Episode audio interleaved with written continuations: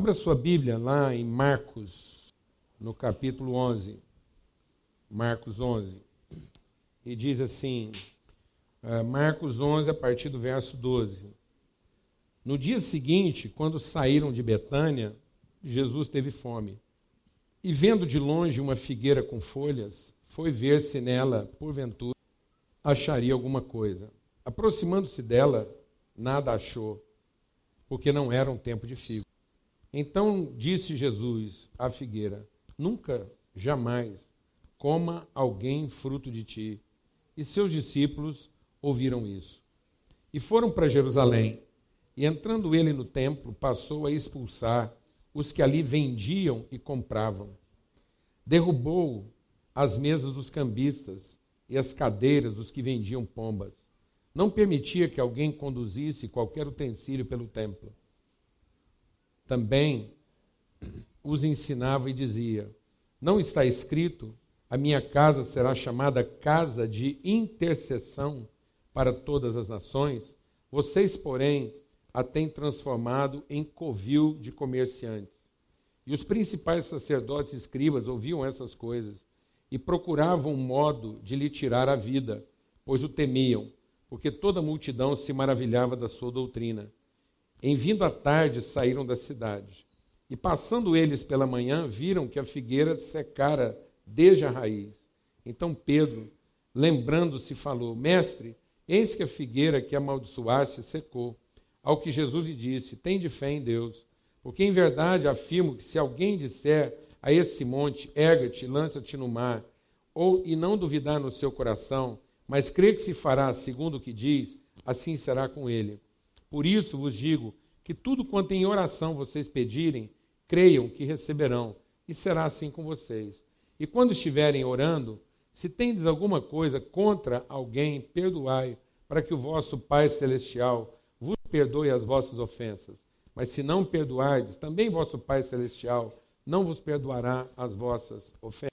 Amados, a palavra de Deus diz que o Evangelho é para nos lavar. Jesus diz assim: vocês já têm sido limpos pela palavra que eu tenho dito a vocês. Depois, é, Paulo falando sobre isso, ele diz assim: nós somos lavados pela lavagem de água pela palavra. Então, é importante a gente entender que um, um dos efeitos do Evangelho é lavar o nosso entendimento, lavar o nosso coração, lavar a nossa vida, é transformar a nossa compreensão e nosso entendimento. Então, o Evangelho é para que a luz de Deus ilumine o nosso entendimento, porque andamos em trevas.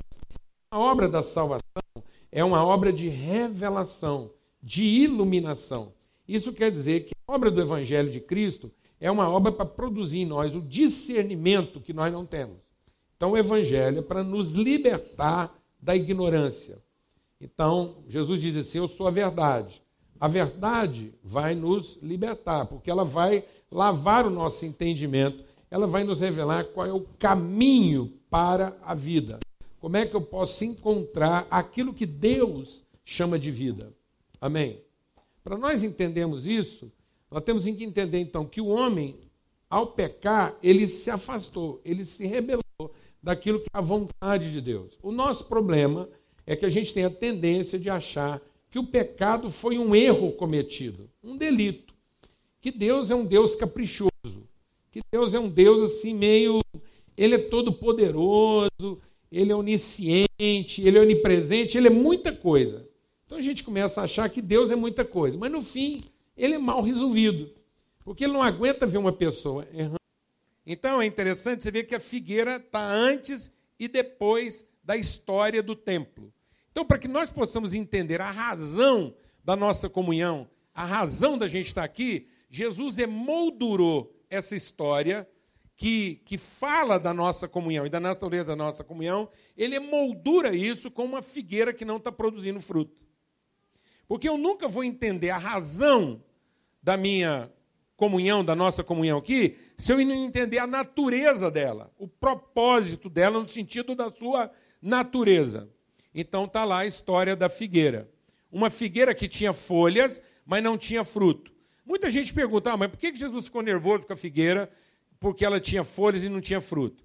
Eu fui procurar saber isso lá no povo, lá naquela região lá, quando a gente visitou. Acontece que quando não é época de fruto, também não é época de folhas. Então, se Jesus está com fome e vê uma figueira com folhas, é de se supor que essa figueira, ainda que de forma temporã, tenha também frutos. Então Jesus não está indignado só com o fato da figueira não ter frutos, porque haveria uma estação na vida da figueira que seria própria ela não ter fruto. Mas ele está indignado com o fato de que ela gerou uma expectativa, ela produziu uma expectativa, ela gerou um sentimento e uma expectativa que ela não é capaz de cumprir. Ou seja, ela é uma imagem enganosa da sua natureza. Amém, amado? Ou seja, ela está preservando a imagem, ela está dizendo que é alguma coisa que, na sua essência, ela não é. Amém? Então, por isso, está vendo? Deus não tem problema com os meus erros. Deus não tem problema com a minha dificuldade, com as minhas limitações. Deus tem problema comigo na minha mentira, no meu engano. Na medida em que eu estou produzindo nos outros uma expectativa que eu estou defraudando, que eu estou manipulando as circunstâncias a meu próprio favor. Amém, amado? Então, para a gente entender isso, então, para entender a natureza disso, Jesus usou a figueira, e nós vamos olhar lá em Gênesis, então. Quando Deus foi colocar o homem no mundo, ele foi colocando várias figuras daquilo que ele queria falar a nosso respeito. Põe um pouquinho de água aqui para Então, presta atenção, que Deus foi criando todas as coisas que são figuras. A Bíblia diz que a, o poder e a glória de Deus podem ser vistos através da criação. Obrigado. Bem. Então, Deus está falando assim que ele criou as árvores. E as árvores dariam fruto segundo a sua semente, a espécie de semente que há nelas. Depois ele criou os animais. Ele diz que os animais darão fruto segundo a sua espécie, a espécie do sêmen que há neles. Quando ele finalmente vai criar o homem, agora deixa o Espírito de Deus ministrar o seu coração aqui. Quando Deus está falando o homem, artigo singular definido, é o homem. É uma identidade absoluta. O homem não é de uma espécie relativa. O que Deus está chamando de homem é de uma natureza absoluta, que tem um propósito único, absoluto. Não há propósito na vida do homem que não seja ser uma imagem visível das virtudes invisíveis de Deus. Então, esse é um propósito absoluto, único e singular da existência humana. Dar materialidade e visibilidade as virtudes de Deus. Nenhum outro ser no universo tem essa vocação, tem esse propósito. O frango não vai fazer isso. O cachorro não vai fazer isso. A baleia não vai fazer isso. Tudo mais vai manifestar o poder de Deus e são sinais, são símbolos daquilo que é exclusividade singular. Então, deixa Deus ministrar o seu coração. O mundo não está precisando de uns homens sua família não está precisando de um homem. Por isso que quando a mulher não está satisfeita com um homem, ela sofre a tentação de resolver o problema dela com um outro homem. Então eu quero dizer para você uma coisa: um homem não vai resolver seu problema. A não ser que você encontre o homem absoluto. A sua casa não está precisando de uma mulher uma fêmea. Uma mulher não vai abençoar a sua casa. A sua casa só será abençoada pela mulher. E há um absoluto da mulher, que é Cristo e a igreja. Então existe uma identidade absoluta, que é o Cristo de Deus que deu a vida em favor da sua mulher. Por isso a palavra de Deus diz assim: homem, ame a mulher como Cristo amou a igreja. Mulher, honre a vida do seu marido como a igreja honra a pessoa e a identidade de Cristo. Isso não tem. Aí a gente vive encanado. É uma encanação danada. Mas como é que eu vou ser subserviente a esse homem que é um banana? Aí vira uma discussão danada. Eu não estou entrando no mérito de um homem. E não, enquanto você buscar inspiração nesse um homem, você não vai ser a mulher. E enquanto você tentar encontrar motivos nessa mulher, você não vai ser o homem. Nesse caso, se é para substituir o homem e a mulher, então é o seguinte: arruma um cachorro. Porque um cachorro no colo vai te devolver mais atividade, afetividade, do que um homem qualquer. Por isso tem muito cachorro prestando um serviço melhor para a família do que um homem, uma mulher e um filho. Um frango bem temperado vai te resolver melhor do que uma mulher. Entendeu? Frango. Entendeu? Todo bom frango entende. Então não é um, é o. Glória a Deus, amado.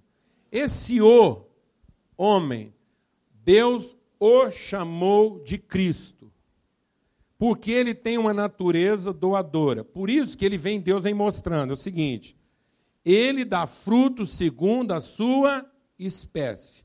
E a espécie do homem, a espécie da mulher formada por Deus, é a espécie do Cristo. Isso quer dizer o seguinte: só é filho de Deus o Cristo. Por isso que quando Jesus perguntou: "E vocês, quem dizem que eu sou?" E aí o Pedro, guiado pelo Espírito Santo, e sem o Espírito Santo esquece. Sem o Espírito Santo, ninguém vai entender isso. O Nicodemo chegou e falou assim: "Como é que eu posso fazer para ser salvo?" E Jesus falou: "Ó, é o seguinte, o Nicodemo estava achando que ser salvo era um negócio de ir para o céu. E Jesus estava falando para ele que ser salvo era ser salvo da ignorância dele. E Jesus falou assim: Ô Nicodemo, você não vai saber o que é salvação a não ser que você nasça da água e do espírito, a não ser que você tenha um outro nascimento, a não ser que você se torne uma outra natureza e identidade. E é isso que o evangelho vai fazendo. O evangelho vai lavando o meu entendimento daquilo que corrompe a minha identidade, para que eu possa ser iluminado e ter revelação daquilo que é a minha verdadeira identidade. E a identidade do homem é Cristo. Não há homem fora de Cristo. Não há mulher fora de Cristo. Porque todos os filhos de Deus são dessa espécie. Então, quando Deus está falando do homem, que é Cristo, Ele está falando de uma genética. Ele não está falando de uma multidão de louvadores. Deus não está arrumando um punhado de gente para louvá-lo. Porque se fosse para louvá-lo, os frangos fariam isso melhor.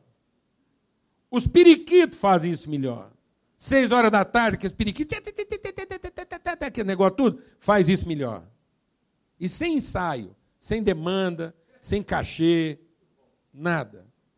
Faz lá assim, intuitivamente. Então não é essa a questão. Então, quando Pedro falou, Tu és o Cristo, o Filho de Deus.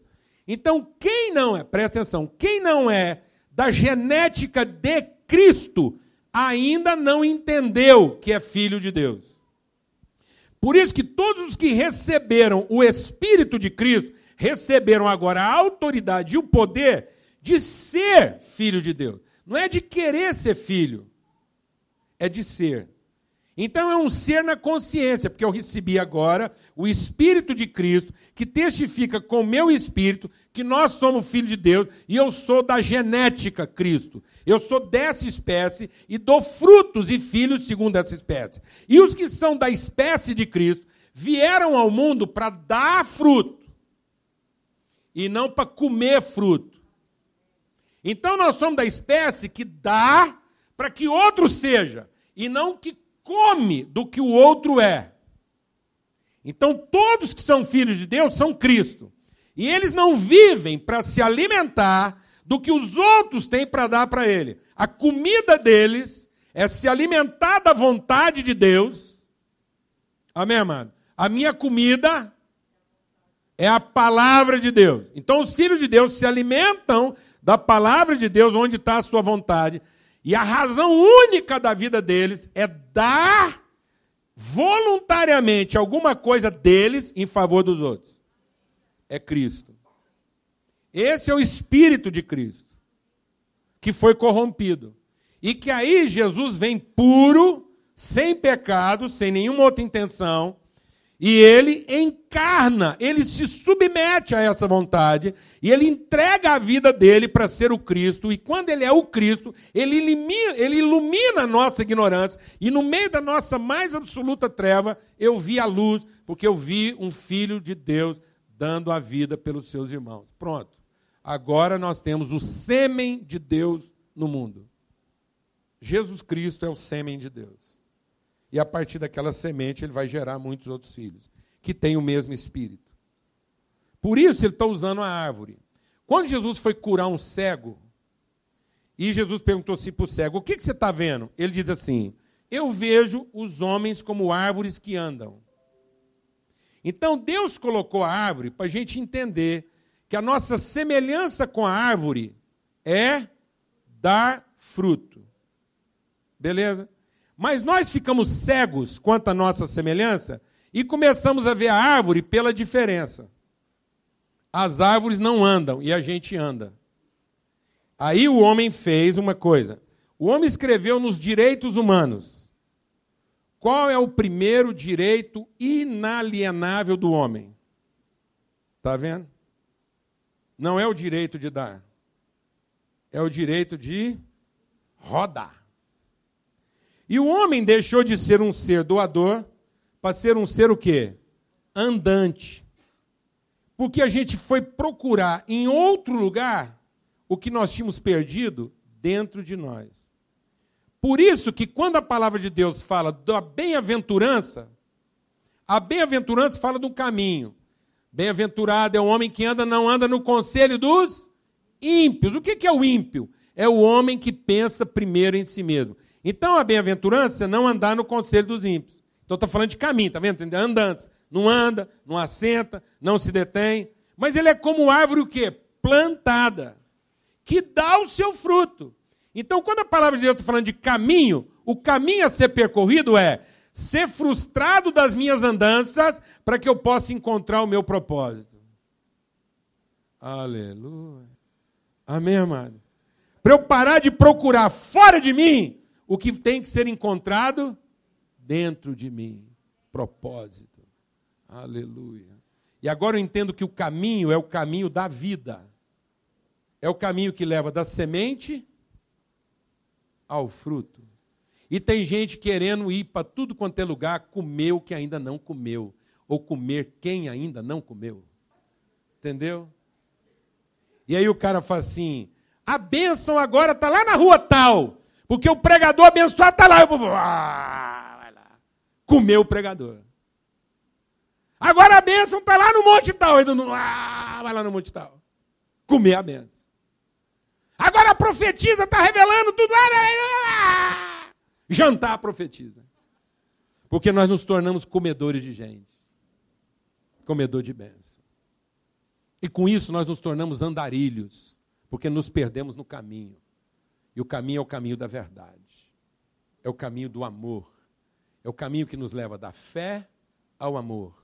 Porque se a fé não está nos levando no amor, nós estamos sendo infrutíferos. Porque estamos usando a fé para tomar e não a fé para.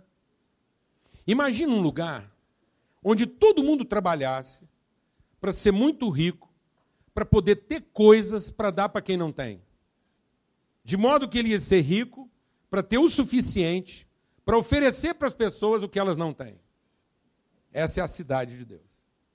Onde todo mundo trabalha muito para poder comprar aquilo que os outros não podem comprar, para ele poder oferecer aquilo que os outros não podem comprar. Essa é a riqueza de Deus. Um coração dadivoso. Pessoas que percorreram o caminho e fizeram da semente fruto. Glória a Deus, amado. Mas veio o anticristo. E a palavra de Deus diz que o nosso problema é que, se nós temos uma identidade e um sêmen em Cristo, veio um pregador religioso e colocou em nós a semente do anticristo. E João, escrevendo sobre isso, ele diz: Olha, cuidado, porque nos últimos dias virá o anticristo, e ele já está entre vocês. E o que, que é o anticristo? O anticristo é o antifruto, é o anti-oferta.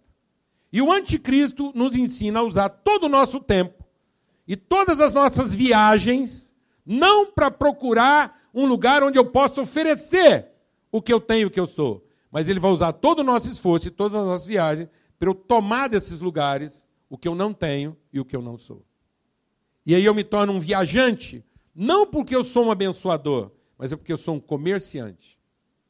E eu quero encher a minha casa das coisas que eu não tenho, para ver se eu me torno aquilo que eu não sou. Porque foi isso que o anticristo disse. O anticristo disse o seguinte: a razão da sua vida não é gerar frutos. A razão da sua vida é comer tudo que você encontrar pela frente, para ver se no fim você fica igual a Deus. E aí nós quisemos ser igual a Deus pelo seu poder de ir e de vir, e não pelo seu desejo de abençoar. E Deus tinha dito para nós que Ele faria alguém semelhante a Ele no seu desejo de abençoar. Mas nós quisemos ser igual a Deus no seu poder de tomar. Então nós queremos ser poderosos o suficiente para tomar dos outros e ter o que nos falta. Mas Deus tinha nos feito poderosos o suficiente para dar para os outros o que eles não têm. Amém, amados? Então o Evangelho, o nosso encontro aqui, é para a gente ser lavado desse espírito que? Anticristo. É para a gente aprender e encorajar um ao outro a ser Cristo. Por isso que a igreja não é um lugar de reunião. Nós não vamos reunir aqui nossas orações para ver se Deus nos abençoa. Nós vamos, a partir das bênçãos que recebemos de Deus, nos encontrar para abençoar uns aos outros. Por isso que não há salvação fora da comunhão. E nós estamos inventando um tipo de salvação que não precisa da comunhão, porque nós estamos achando que a salvação é a graça trabalhando a meu favor. E salvação não é a graça trabalhando a meu favor. A salvação é a graça trabalhando através de mim em favor dos outros. Então não há salvação fora da comunhão. Não há salvação no culto religioso. Só há salvação no encontro espiritual. Por isso, esse aqui é um lugar para eu encontrar pessoas com quem eu vou me relacionar de fato. E se você não está encontrando pessoas com quem você se relaciona de fato, o culto não vai te salvar. O culto vai te deixar pior. Preste atenção no tanto que isso é grave. Quando Jesus veio ao mundo, o pior lugar que ele encontrou na terra não foi o prostíbulo. Jesus não foi pôr ordem na zona. Jesus não tirou o chicote para ir lá fechar a zona. Não é a zona que está atrapalhando a cidade. Porque às vezes tem muita gente aqui que fala assim: eu nunca fui na zona. Não é verdade. Não é verdade. Porque a zona não é um lugar ruim onde eu vou. O prostíbulo é aquele lugar onde eu faço a coisa certa por interesse. Então, às vezes, o meu pior prostíbulo é minha casa. Porque tudo que eu faço lá é esperando receber alguma coisa em troca de quem está lá comigo. Isso é prostíbulo. Às vezes o meu pior prostíbulo é a minha empresa. Ou ainda a minha igreja. Tanto que Jesus identificou o prostíbulo da cidade. E o prostíbulo da cidade era o templo. Onde as pessoas se prostituíam com Deus. E se elas se prostituíam com Deus, elas se prostituíam com a esposa, com o marido, com a empresa e até com a prostituta. Então a prostituta era a última na fila das prostituições, porque a principal das prostituições estava no culto.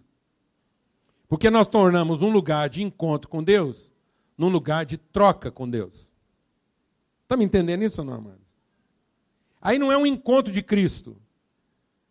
É uma reunião de anticristo. É um grande bazar. Em que eu venho trocar oração por bênção. Oferta por dinheiro. Então me ensinaram o seguinte: olha, Dá muito dinheiro para Deus que ele devolve cem vezes mais. Reza muito que Deus vai te dar mais bênção. Esse Deus é a Maria Machadão, a dona do prostíbulo. Meu Deus do céu! Isso é um bordel. Por que, que a gente ora, amados? Hã?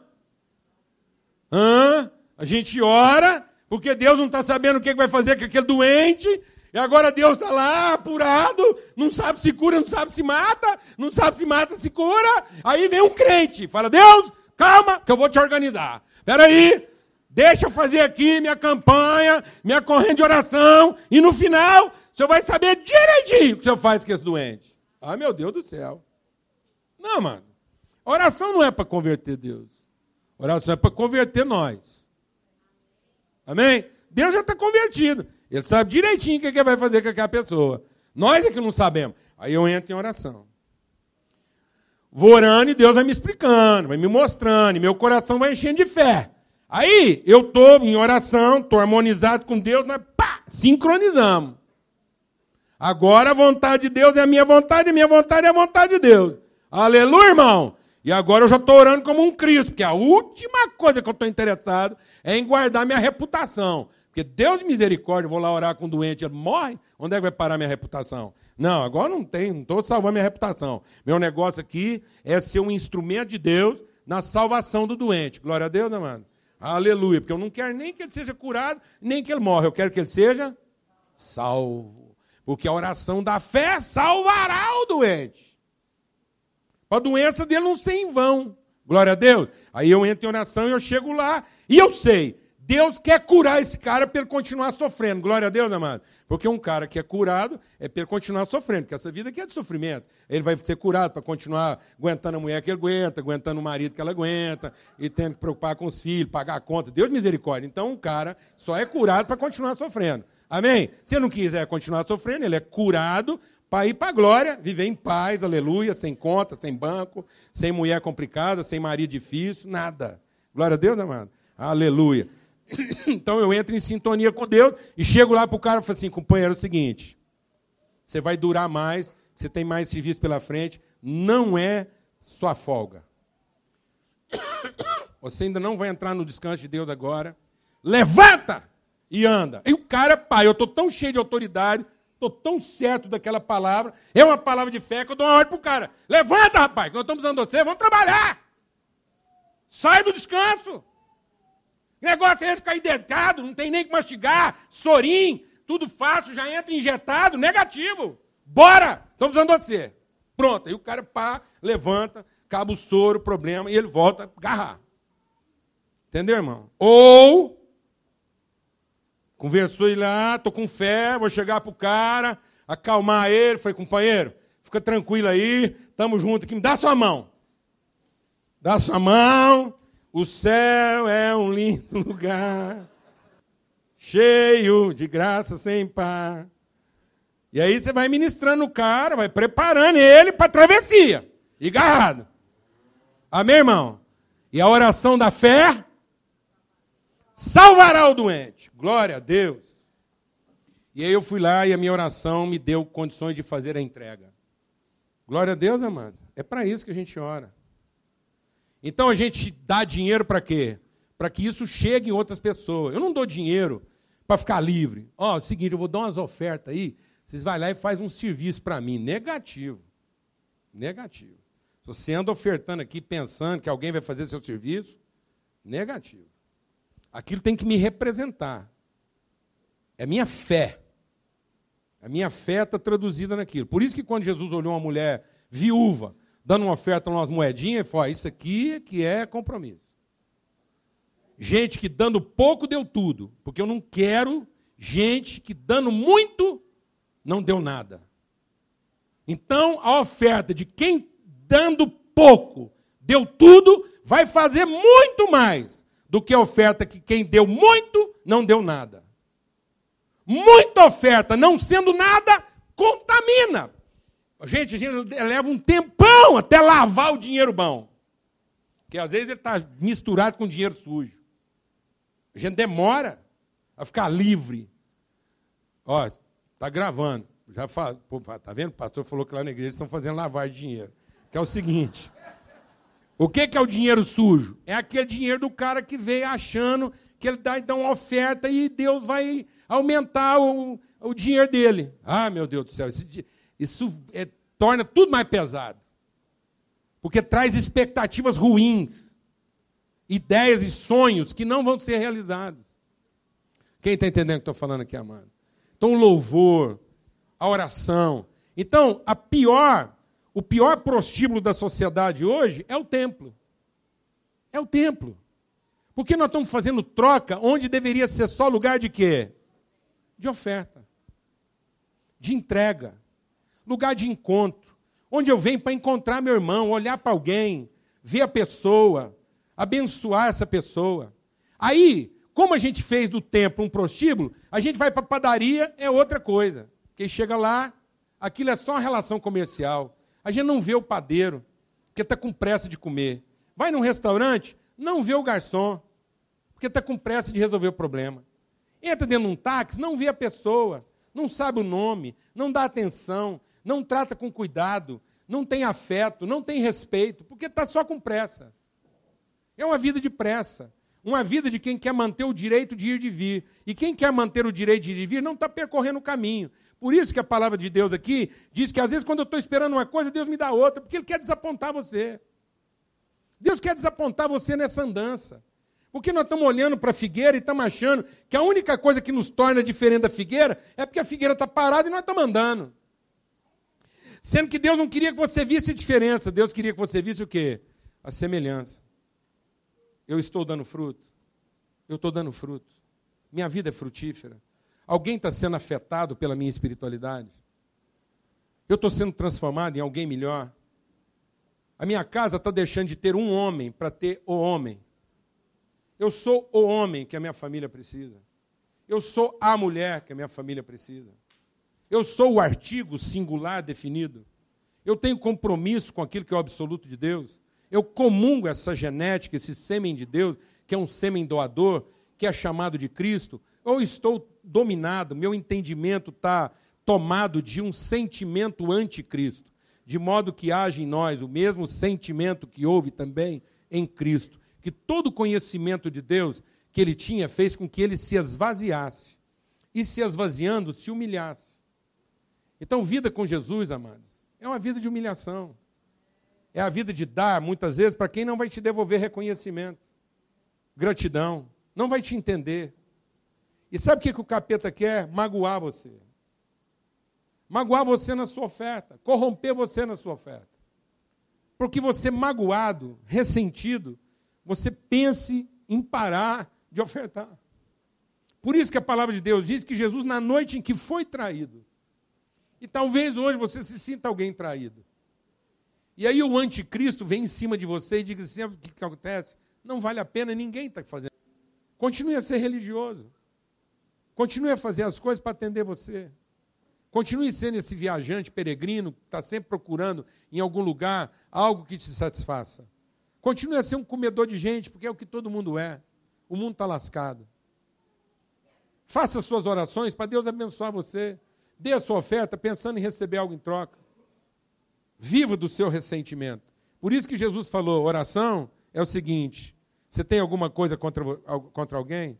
Alguém tem alguma coisa contra você? Perdoe essa pessoa. Porque sabe o que, que alimenta a religião, amados? O ressentimento. Sabe o que, que alimenta a religião? A insatisfação. Sabe por que nós nos tornamos religiosos? Porque estamos insatisfeitos. E sabe com quem nós estamos satisfeitos? Com a gente mesmo porque não estamos recebendo das pessoas o que a gente gostaria de receber e não estamos recebendo de Deus o que a gente gostaria de receber. Então nós vamos montar uma religião para converter Deus, para ver se ele finalmente nos dá o que a gente merece. A mulher que a gente merece, o marido que a gente merece, o filho que a gente merece, os amigos que a gente merece. Primeiro ele tem que se tornar o Deus que a gente merece. E se ele for o Deus que a gente merece, ele vai dar a família que a gente merece. Vai dar a mulher que a gente merece. Então é, um, é, um, é uma é um, é um culto de gente ressentida, magoada. Então, que o seu coração seja lavado de toda raiz de amargura. Que no que depender de você, você tenha paz com todos os homens. E que você nunca se desvie daquilo que é a sua genética. E a sua genética é ser Cristo. Que você possa repreender com toda autoridade qualquer pensamento anticristo que queira dominar você. Sabe de onde vem o desânimo? Do espírito do anticristo. Sabe de onde vem a mágoa? do espírito de anticristo. Sabe o que faz a gente ficar desanimado? A perplexidade, a surpresa de que você fez o seu melhor e as pessoas não entenderam. Aí você desanima. Sabe o que a gente faz a gente ficar cansado? É achar que não está resolvendo. Por isso a palavra de Deus diz o quê? Levante as suas mãos cansadas, seus joelhos trôpegos, e faça veredas direitas para os seus caminhos. Amém? Queria chamar aqui o Paulo Neto, a Bebel. Queremos orar com eles essa manhã, porque essa noite eles estão embarcando lá para a África, vão ficar lá em São Paulo hoje à noite, amanhã eles encontram com o resto do grupo. Nós estamos enviando um grupo de 35 jovens. 300 jovens se inscreveram para a gente selecionar 35. Graças a Deus. Bênção demais, né? Aqui de Goiânia vão quatro: vão Paulo Neto, a Bebel, a Ana e a Rafaela. E a gente quer ver muito mais gente. Nós não estamos lá resolver o problema dos africanos, mas se fosse uma questão de pobreza, se Deus estivesse pensando em acabar com a pobreza do mundo, todo mundo tinha uma jazida de ouro no quintal. Fácil. Você ia plantar um tomate, achava uma pepita. Fácil. Para Deus. Se fosse problema de fome, tudo quanto é rulinha que estivesse voando, infartava em cima da casa do que estava com fome. Mais de um milhão de pessoas no deserto, aquela agonia toda, chovia pão, e quando o povo encheu o saco de pão, Deus falou assim: agora vão infartar umas rolinhas aí, vocês entopam o bico de comer carne. Até que o povo também perdeu a paciência de tanto churrasco. E a gente é desse jeito. Então, esse não é o problema. Isso não é o problema. Não é dessa comida que as pessoas estão morrendo. As pessoas estão morrendo por falta de afeto, de respeito. As pessoas não estão morrendo por falta de reconhecimento, elas estão morrendo por falta de conhecimento. Então nós não estamos aqui, nós não estamos fazendo aqui frete de cesta básica. Se fosse para levar a cesta básica lá para a África, a gente despachava. Mas quando a gente envolve os nossos filhos, nossa família, é porque a principal mensagem que nós queremos transmitir àquelas pessoas lá é que eles são nossos irmãos. Essa é a principal mensagem. É isso que nós queremos endereçar Isabel e Paulo Neto. Que eles são nossas cartas vivas, escritas em coração de carne. Nós queremos é que eles levem um abraço, um beijo, a atenção, a dignidade. Não adianta levar só remédio. Dia 12 agora, vem cá. Nós vamos orar com você também. Vem cá vocês dois como casa, que a gente aproveita e ora no atacado aqui, vocês representando aqui a, o grupo lá do Ilumina. Porque eles estão embarcando dia 9, chegam lá dia 10, dia 12. Nós vamos ter uma mobilização aqui de muita gente. E não é para resolver o problema dentário nem de saúde. É, antes de tudo, para gerar uma relação de dignidade. Nós queremos gerar um processo, um conhecimento. Queremos transmitir afeição. Ó, oh, nós vamos orar com você também. Estamos recebendo aqui o Gustavo e a Ana e o Pedro. O Bento. Desculpa, o Bento. Gustavo, vem cá, chega mais para cá. Gustavo, a Ana. A Ana, muita gente não conhece. O Gustavo, pouca gente não conhece. É o nosso popular foguinho. Virou gente. Demorou um pouquinho, mas virou gente. Querido. Gustavo é um filho querido, amado. E hoje volta multiplicado. Estão morando lá em Floripa agora, não é isso, Gustavo? Estão se transferindo para Floripa. E é um privilégio. Nós queremos orar com vocês, porque vocês são semente semente de virtude, e é isso que Deus quer, que a gente vai multiplicando virtude. Somos dessa genética. Queremos que o Bento seja dessa genética. Queremos ensiná-lo a isso. Nós não queremos formar viajante. Amém, amados? Nós não queremos formar viajante, comerciante. Deixa o Espírito de Deus ministrar o seu coração, amado. Jesus é o Filho de Deus, amém? Mas ele não nasceu sabendo amarrar o cadarço. Que às vezes a gente pensa assim, Jesus é o filho de Deus. Aquele menino, quando nasceu, ele tinha menos de um ano, ele já amarrava o cadarço sozinho. Ele mesmo fazia a comida dele. Não, amado. Sabe qual foi a grande surpresa de Jesus? É que aos 12 anos de idade, ele já sabia qual era o propósito da vida dele. Hoje, nossos filhos sabem amarrar o cadarço, sabem fazer dever de casa, sabem tirar boas notas na escola para ter diploma e ganhar dinheiro. Mas talvez com 30 anos de idade ainda não saibam qual é o propósito da vida deles. Ninguém ensinou para eles que eles são Cristo nesse mundo e que eles vieram aqui para abençoar e não para ser abençoados. Amém? E é isso que nós queremos, enviar abençoadores. Vem cá, Marcos, nós queremos abençoar a sua vida. O capeta vai fazer de tudo, meu irmão, para colocar uma raiz de amargura no seu coração. Não se iluda. Você tem nos abençoado com a sua pureza de alma. Deus te deu um talento como poucos.